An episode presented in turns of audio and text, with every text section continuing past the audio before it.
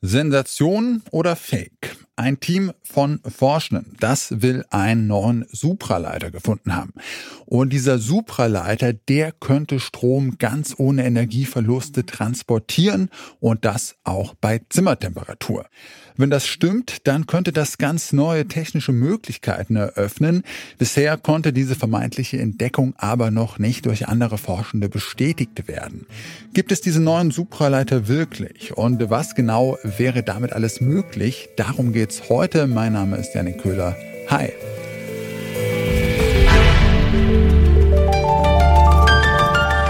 Zurück zum Thema.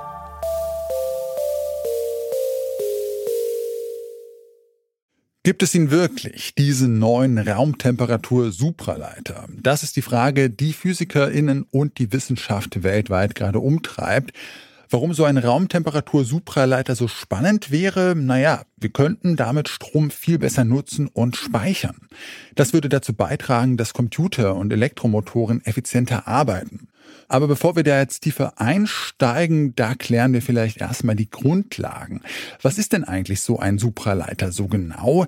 Das habe ich mir erklären lassen und zwar von Bernd Büchner. Der ist Direktor des Leibniz-Instituts für Festkörper- und Werkstoffforschung in Dresden. Normalerweise kennen wir ja alle den Transport von Strom. Den benutzen wir alltäglich, sowohl äh, bei normalen Haushaltsgeräten als auch in der Elektronik. Es basiert immer auf der Bewegung von Elektronen. Man legt eine Spannung an, Elektronen haben eine Ladung und die bewegen sich dann in diesem Spannungsgefälle. Das Besondere, wenn, wenn jetzt ein Elektron sich bewegt, genau wie ein Auto, was sich bewegt, gibt es Reibung. Das Elektron stößt an Ionen, stößt an anderen Elektronen, verliert also Energie. Wir müssen also, um Ladung zu transportieren, immer Energie dazufügen. Das bedeutet einfach, dass Sachen warm werden. Ne, das ist einfach der Verlust an Energie, also ein Teil der elektrischen Energie, die wir irgendwo reinstecken, geht immer bei normalen Leitern über in Wärme. Verlieren wir also. Supraleiter ist jetzt was ganz Besonderes. Das ist vor über 100 Jahren entdeckt worden, dass manche Materialien bei tiefen Temperaturen plötzlich den Strom wirklich verlustfrei transportieren. Das ist eins der spektakulärsten Phänomene in der Festkörperphysik. Strom, der also ohne Verlust transportiert wird. Diese Supraleiter, die sind schon vor langer Zeit entdeckt worden. Wie genau das funktioniert, das äh, lassen wir an dieser Stelle mal außen vor, denn an dem Versuch, die genaue Theorie zu erklären, da sind schon so schlaue Köpfe wie zum Beispiel Albert Einstein gescheitert. Es hat über 50 Jahre gedauert, bis eine Theorie aufgestellt wurde, die von der breiten Wissenschaft akzeptiert worden ist. Und heute, da werden diese Supraleiter auch bereits für verschiedene Zwecke verwendet. Es gibt auch tatsächlich heute schon Anwendungen, weil ein Stromfluss, also das lernt man auch in der Schule, hat immer ein Magnetfeld zur Folge. Wenn Sie also ein großes Magnetfeld produzieren wollen, müssen Sie einen großen Strom durch eine Spule schicken. Und auch da verlieren Sie Energie.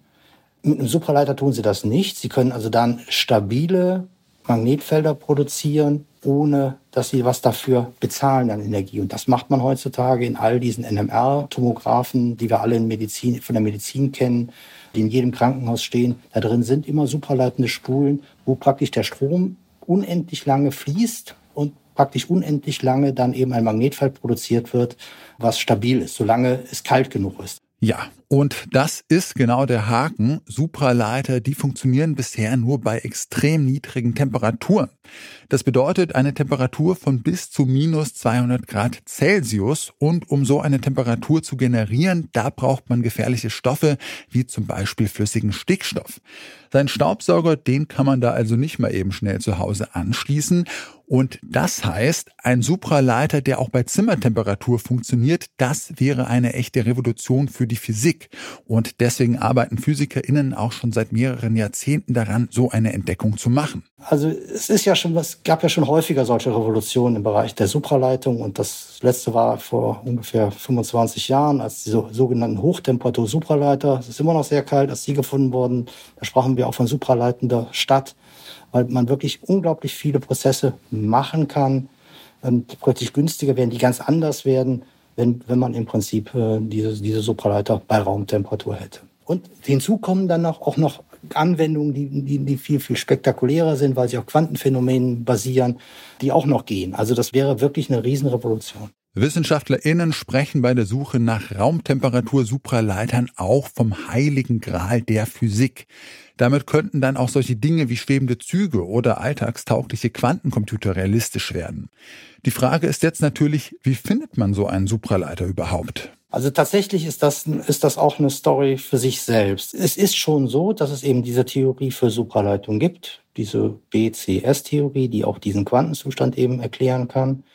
Es gibt auch inzwischen theoretische Physiker, Kollegen aus der theoretischen Physik, die TCs ausrechnen können. Manchmal stimmen die sogar. Trotzdem bleibt es aber so, dass die Entdeckung neuer Hochtemperatur-Supraleiter meist auch doch auch gewisse Zufälle beinhaltet. Also die Kuprade zum Beispiel, die man eben vor als frühere Hochtemperatur-Supraleiter Ende der 80er Jahre des letzten Jahrhunderts gefunden hat, das war eine Riesenüberraschung, weil die allen Regeln widersprochen haben. Das waren plötzlich oxidische Keramiken, die superleitend waren. Normalerweise hat man da überhaupt nicht nach Superleitung gesucht. Es gab danach, gab es dann später nochmal eisenbasierte Supraleiter. Eisen ist eigentlich ein Tod für Supraleitung, weil Magnetismus und Supraleitung sich gegenseitig ausschließen die man gefunden hat mit hohen Sprungtemperaturen. Es sind also häufig tatsächlich Überraschungen, die dazu führen. Auch diese extremen hohen Temperaturen, die man jetzt bei hohem Druck erreicht, also wo man ja dann noch nah an Raumtemperatur kommt, aber bei komplett unpraktischen hohen Drücken äh, nur realisiert werden können, die Superleitung. Auch das waren eigentlich Riesenüberraschungen. Eine solche vermeintliche Riesenüberraschung, die gab es jetzt auch vor kurzem.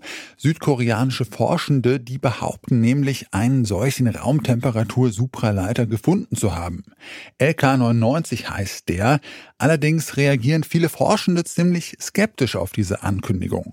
Aber werden solche Veröffentlichungen nicht auch vorher geprüft? Wir haben ja in der Physik das Referieren von Publikationen. Also normalerweise werden Publikationen eingereicht und dann werden die, wenn sie vom Editoren als genügend glaubhaft und gut eingeschätzt werden, werden sie zu Referees geschickt, zu Fachgutachtern geschickt und dann wird entschieden, ob die Publikation erscheint oder nicht. Da wird sie geprüft. Diese Publikation zur LK99 ist nur auf einem Preprint-Server erschienen. Die ist von dem Journal gar nicht angenommen worden. Also das ist einfach nur ein eine, ja, Vorabdruck von einem Ergebnis, was die Leute gehabt haben, was noch keinerlei Prüfung erfahren hat.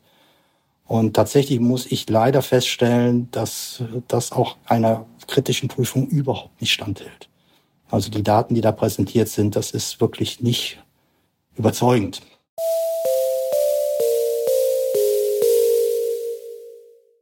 Dass LK99 wirklich als alltagstauglicher Supraleiter eingesetzt werden kann, das ist also ziemlich unwahrscheinlich.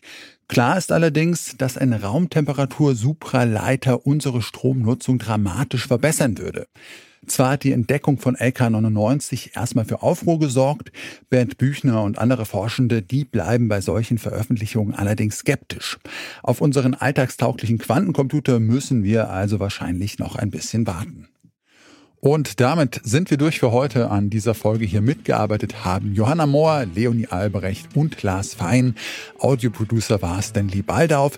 Chefin vom Dienst war Julia Segers und mein Name ist Janik Köhler. Ich sag ciao und bis zum nächsten Mal.